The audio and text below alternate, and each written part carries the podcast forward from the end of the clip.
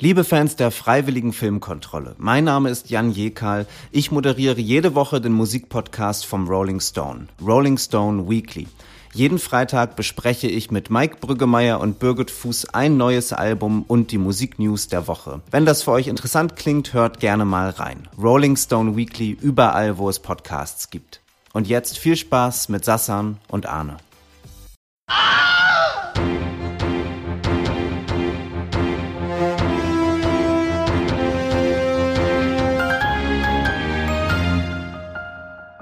Liebe Zuhörerinnen und Zuhörer, willkommen bei einer neuen Folge der Freiwilligen Filmkontrolle, dem Film- und Serien-Podcast von Rolling Stone.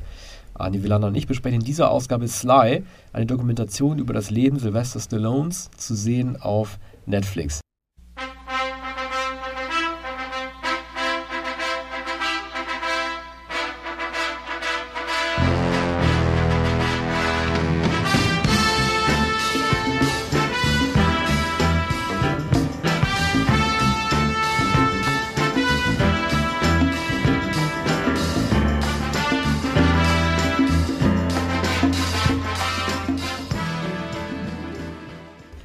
Arne, ich freue mich immer am meisten, wenn ich Frank Stallone sehe, den Bruder. Den kannte man aus den 80ern von den Rambo-Soundtracks. Er durfte immer singen, er war ja auch Sänger. Frank Stallone hat unter anderem ähm, zu Jerry Goldsmith Rambo-Titelmelodie It's a Long Road den Text und den Gesang zu beigesteuert. Und äh, dieser Film Sly ist ja in gewisser Weise auch ein Familienfilm, weil er vor allen Dingen Familienprobleme auch erzählt und unter anderem auch beleuchtet, dass Frank Stallones Karriere vorbei gewesen ist, als Sylvester Stallone selber durchgestartet hat. Ich möchte nochmal daran erinnern, welche tolle Kampagne Frank Stallone vor, ich weiß nicht, wann das war, vor so sieben, acht Jahren gefahren hat, als er empört darüber gewesen ist, dass äh, Sylvester Stallone für Creed nicht den Nebendarsteller-Oscar bekommen hat. Äh, er, hat hat Rocky Balboa da wieder verkörpert und es war, glaube ich, das erste Mal, dass jemand für die Darstellung einer Rolle zum zweiten Mal nominiert wurde, nach der ersten Nominierung 1976. Und da hat Stallone, also Frank Stallone ist völlig an die Decke gegangen und meinte, wieso gewinnt denn dieser blöde Mark Rylance? Eine Meinung, die ich übrigens teile. Mhm. Äh, ja, Frank Stallone habe ich auch gern gesehen. Ich wusste nicht, dass er Sänger ist oder war und sogar Komponist. Äh, wenn ich es recht verstanden habe. Ja, also die, die, der, der, der, komponiert auch selber. Also ja. die Rambo-Musik war von Jerry Goldsmith, aber da hat er ja. so den Text und Gesang gemacht. Aber der macht tatsächlich auch, also auch so nette, also ein Song heißt auch Peace in Our Life, das kommt dann so zum Abspann von Rambo-Filmen, was ein bisschen absurd ist, weil die, die späteren Rambo-Filme hatten ja immer ich will nicht sagen, dass es ein Problem ist, aber haben wir immer mit der Frage halt irgendwie gespielt, ob Gewalt gerechtfertigt ist, um Gewalt zu beenden. Ne? Und wenn dann der Rambo-Wunsch Peace in Your Life dann am Ende kommt nach einer sehr großen Ballerorgie, ist es mindestens mhm. zweifelhaft. Ja, möglicherweise auch Ironie, wobei äh, weder Frank noch äh, Sylvester Stallone äh, ironische Menschen sind. Ähm, aber der Reihe nach. Dieser Film äh, ist von Tom Simney inszeniert, ein äh, Fotograf und Filmemacher, der in den letzten Jahren viel mit Bruce Springsteen zusammengearbeitet hat, der Springsteen und Broadway gemacht hat und den Film zu Letter to You, äh, der die Arbeit der E Street Band an dieser Platte 2018, 19 äh, dokumentiert. Äh, man merkt äh, bei Sly, dass es sich um eine Auftragsarbeit handelt. Ähm, Stallone äh, spricht hier sehr gern über sich selbst, über seine Arbeit am, am Drehbuch, ähm, immer wieder über seinen Vater, die, die prägende Figur für beide. Also ein gewalttätiger, grimmiger Vater, der ähm, die beiden Jungs das Fürchten lehrte in den späten 40er, 50er Jahren, der später auch ähm, im ersten Film Stallones, einem Stummfilm, den er Anfang der 70er Jahre inszeniert hat, einem Western, vorkommt. Das übrigens, Entschuldige, dass ich unterbreche, der mhm. Film hieß Horses und er hat ja wirklich eine begnadete Geschichte. Ein Cowboy und ein Indigener wachen 100 Jahre später wieder auf und bekriegen sich erneut. Ja. Das ist doch eine tolle Story. Ja. Ähm, allerdings eben stumm inszeniert, weil kaum Geld vorhanden war, auch äh, dilettantisch äh, inszeniert. Aber man sieht hier Ausschnitte aus diesem Film. Und äh, bemerkenswert ist, dass, dass der Vater, glaube ich, den Sheriff da spielt, der, der die Jungs am Ende aufknüpft oder erschießt oder erst aufknüpft und dann noch erschießt. Also so, sozusagen eine negative Hommage an, an den Vater oder wie sagt man. ein, ein, ein Denkmal für seinen Vater.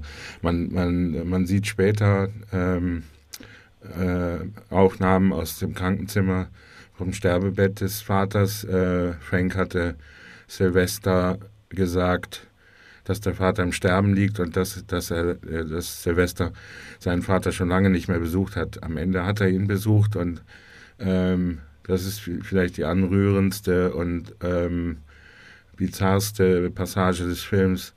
Äh, Sylvester Stallone erinnert sich daran, dass sein Vater ihm sagte, sein Vater, der, der, der grimmige, der, der Mann, der zum Fürchten war, äh, werde ein netter Mensch, du musst die Menschen lieben.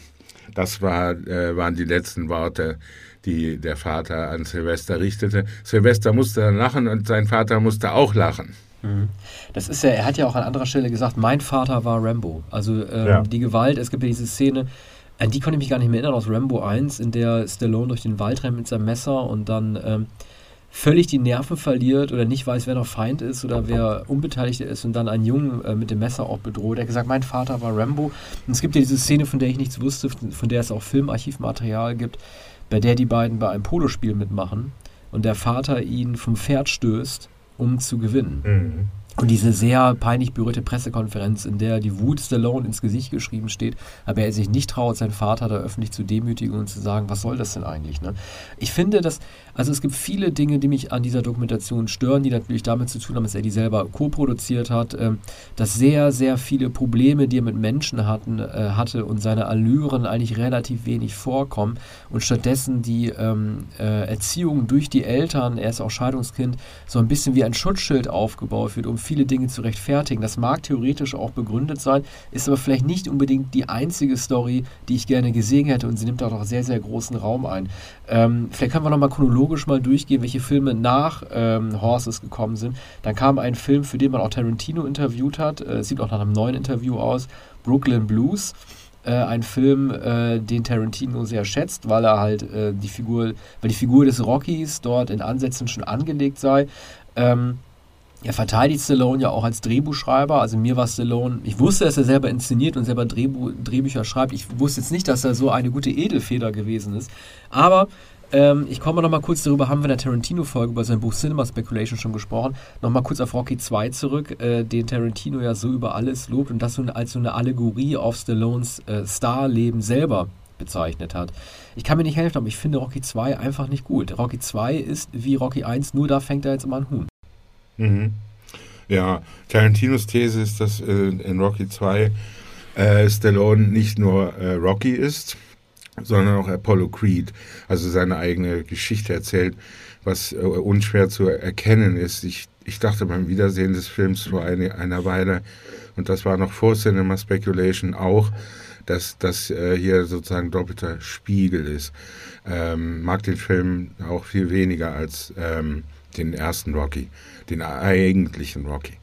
Ähm, Stallone ähm, erzählt hier genau die Genese de, des Drehbuchs, ähm, wie er äh, diese Figur erfunden hat, wie er mit, äh, wie er Tadia Shire entdeckt hat und ähm, wie er die Szenen entworfen hat. Auch hier kommt wieder der Vater vor, also der, der väterliche Mentor, der ihn zehn Jahre nicht beachtet hat ähm, äh, ist sein Vater und, und die Szene, in, in der ähm, er den Mentor zunächst ablehnt als, als Trainer, ähm, da erklärt er genau, wie er sich in Rage gebracht hat, wie, wie er so wütend geworden ist und dass er, das, dass er diese ähm, Szene in, improvisiert hat.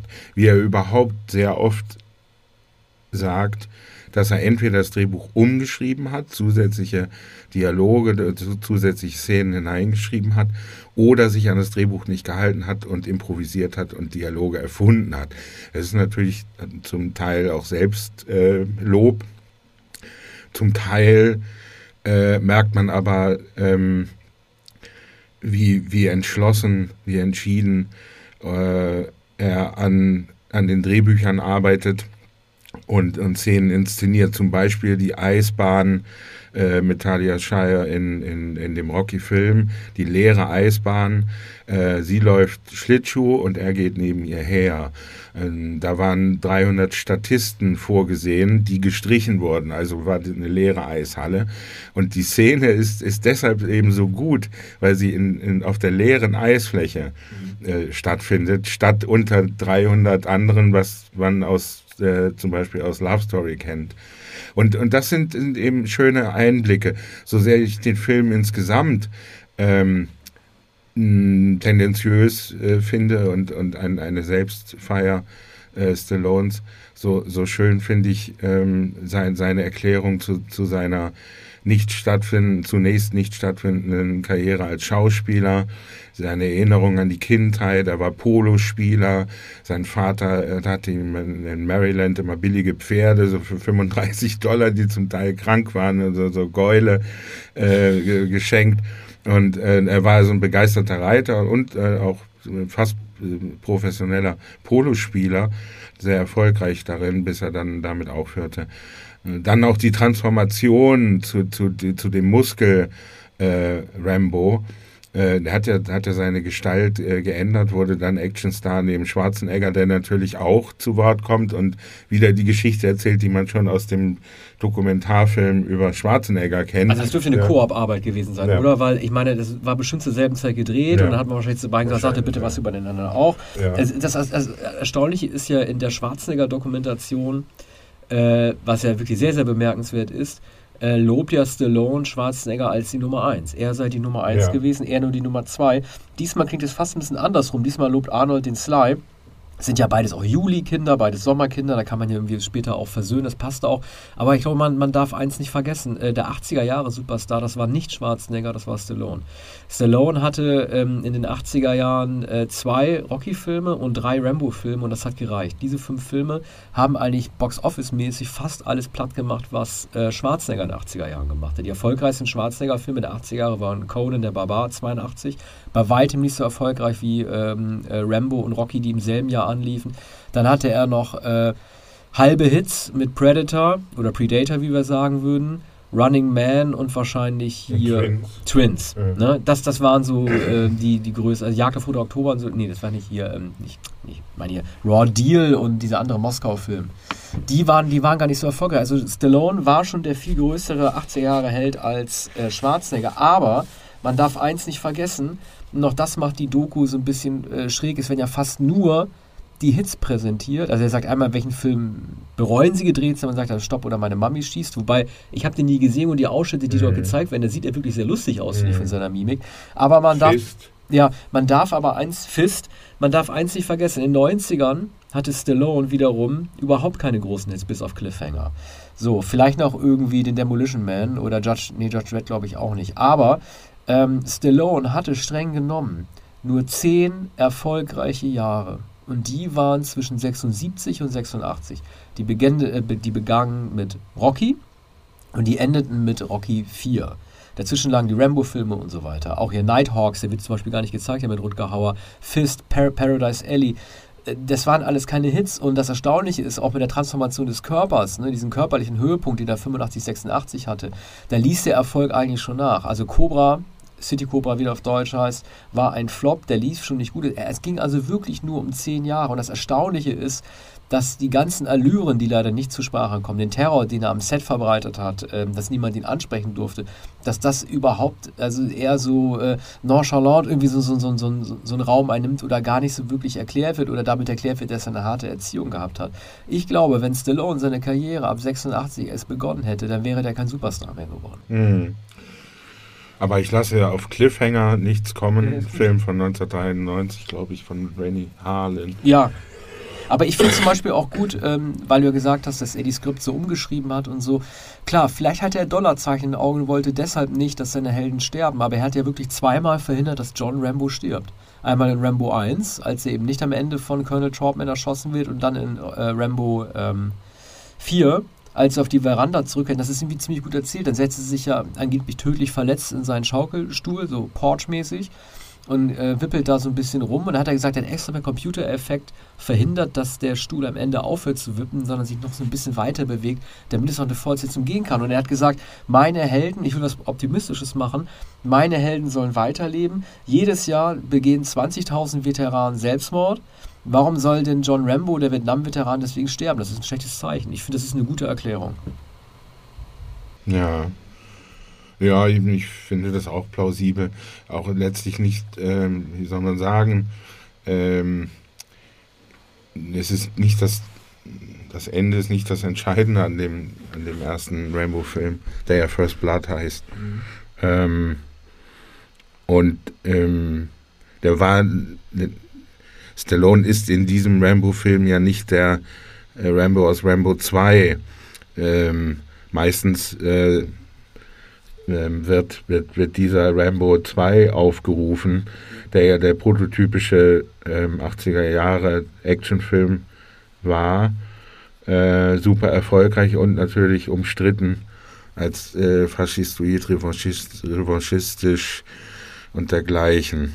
Aber äh, First Blood ist dann ein, ein sehr guter Film, der das Motiv des ähm, äh, Kriegsveteranen, übrigens ähnlich wie in Bruce Springsteens Born in the USA, äh, zeigt, der, der, der keine Arbeit findet, der eine Art Landstreicher ist, die, die von den Polizeibehörden ähm, äh, bei den Polizeibehörden unerwünscht ist und bei den Stadtvätern und ähm, der also äh, ein verzweifelter äh, Loner ist.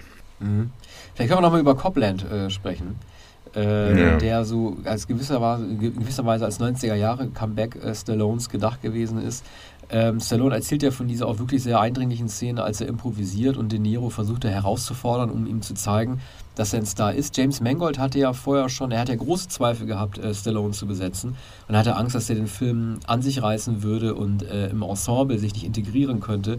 Ähm, Stallone hat also dann bereitwillig zugenommen und hat auch bereitwillig sich zurückgehalten. Aber die Erzählung über diesen Film, die in, dieser, die in dieser Dokumentation übrig bleibt, ist ja eigentlich die, dass es heißt, Mangold hat Stallone in Copland nicht vertraut. Er wollte ihm nicht viele Dialoge geben, weil er ihm nicht zugetraut hat, das zu meistern. Und Stallone hätte sich über die Wörter dann versuchen, ähm, behaupten zu müssen. Wie siehst du das? Ja, aber die, das Schweigen oder die, hm, die Schweigsamkeit und das Grüblerische, dieses Mannes, dieses Polizisten, ähm, macht, macht, macht diese Figur ja aus. Ich finde sogar, dass, ähm, dass Stallone hier ähm, einen Oscar hätte gewinnen sollen. De Niro ist natürlich auch sehr gut. Er hat eine verhältnismäßig kleine Rolle wie auch Harvey Keitel. Ähm, man, man sieht hier eine Brüllszene, in der äh, De Niro äh, Stallone heruntermacht.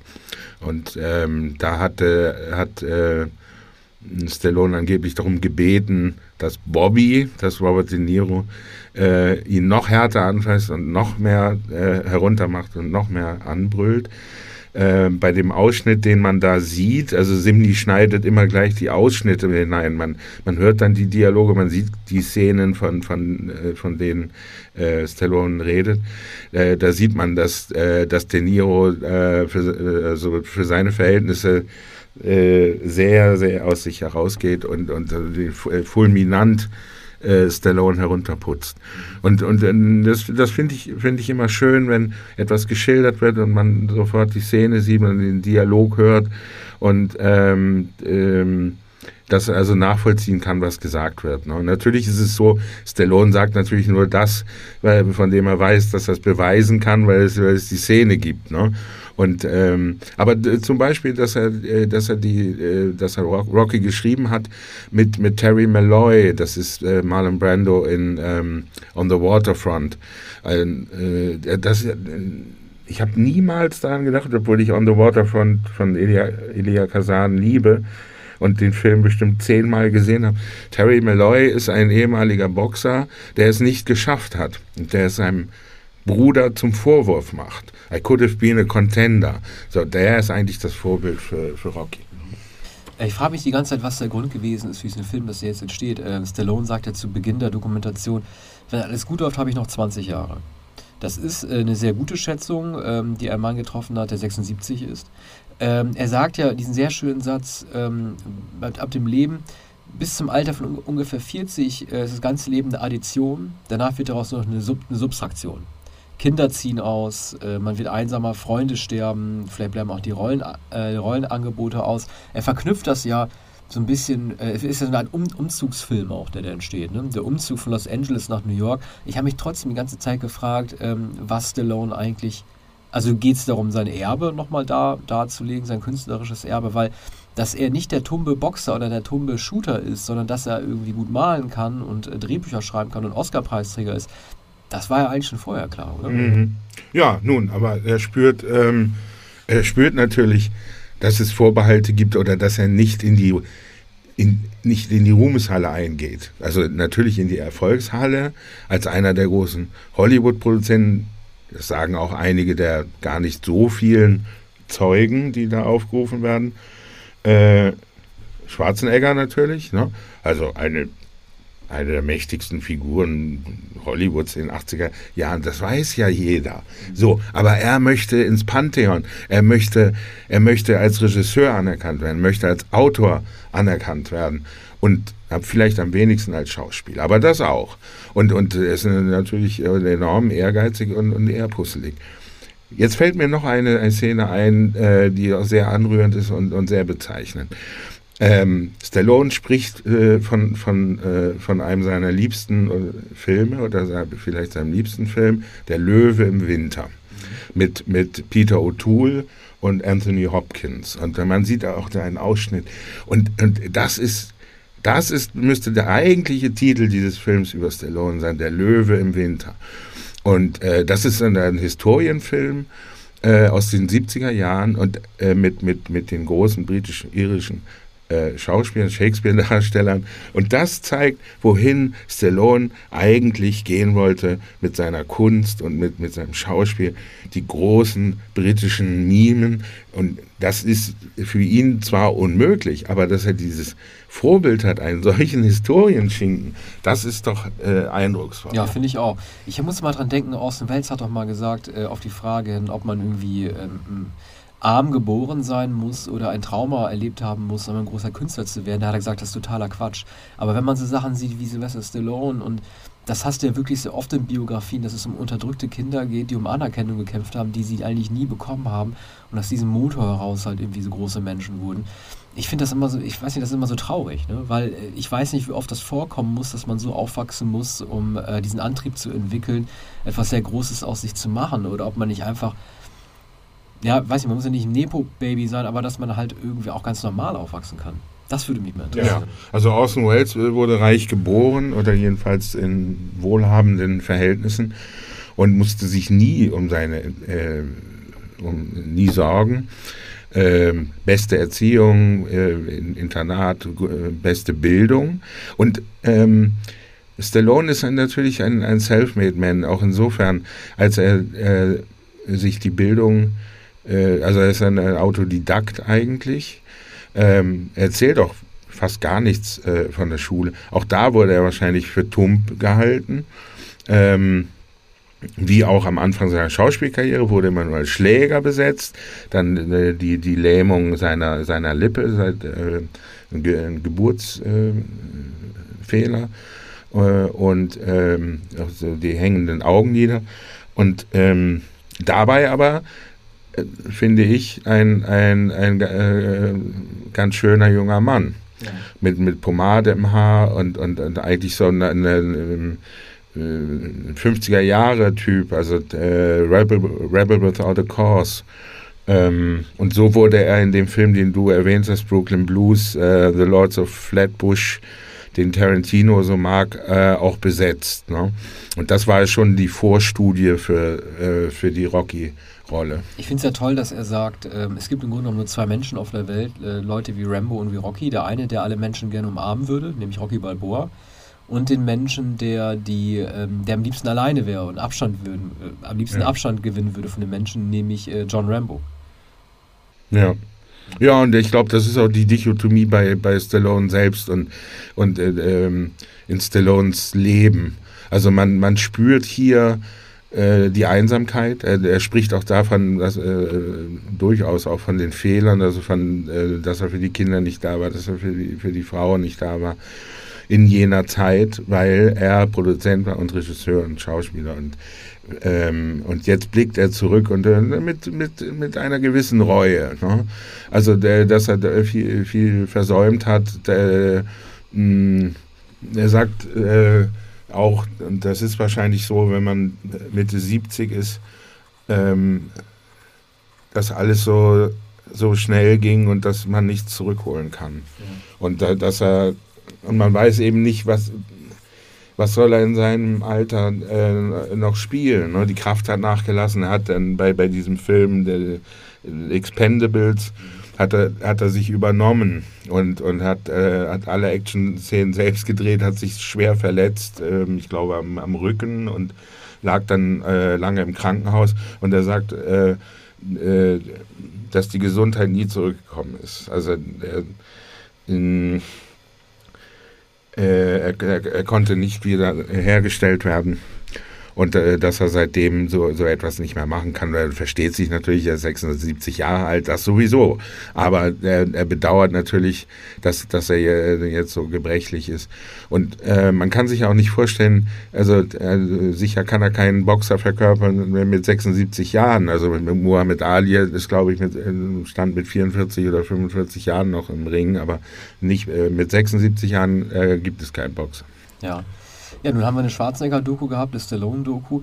Eigentlich hätte, hätte noch eine Bruce Willis-Doku kommen müssen, aber die wird es wahrscheinlich nicht geben aufgrund seiner Aphasie. Ähm, ansonsten, ja, es war ein interessanter Film. Ich habe, wie gesagt, äh, mir noch gewünscht, dass ein, ein bisschen mehr Schattenseiten, die nicht mit dem Vater zu tun haben, sondern mit seiner egomanischen Persönlichkeit beleuchtet werden würden. Ansonsten war der Film aber in Ordnung. Ja, ähm, insofern bis zum nächsten Mal. Vielen Dank. Bis bald. Tschüss.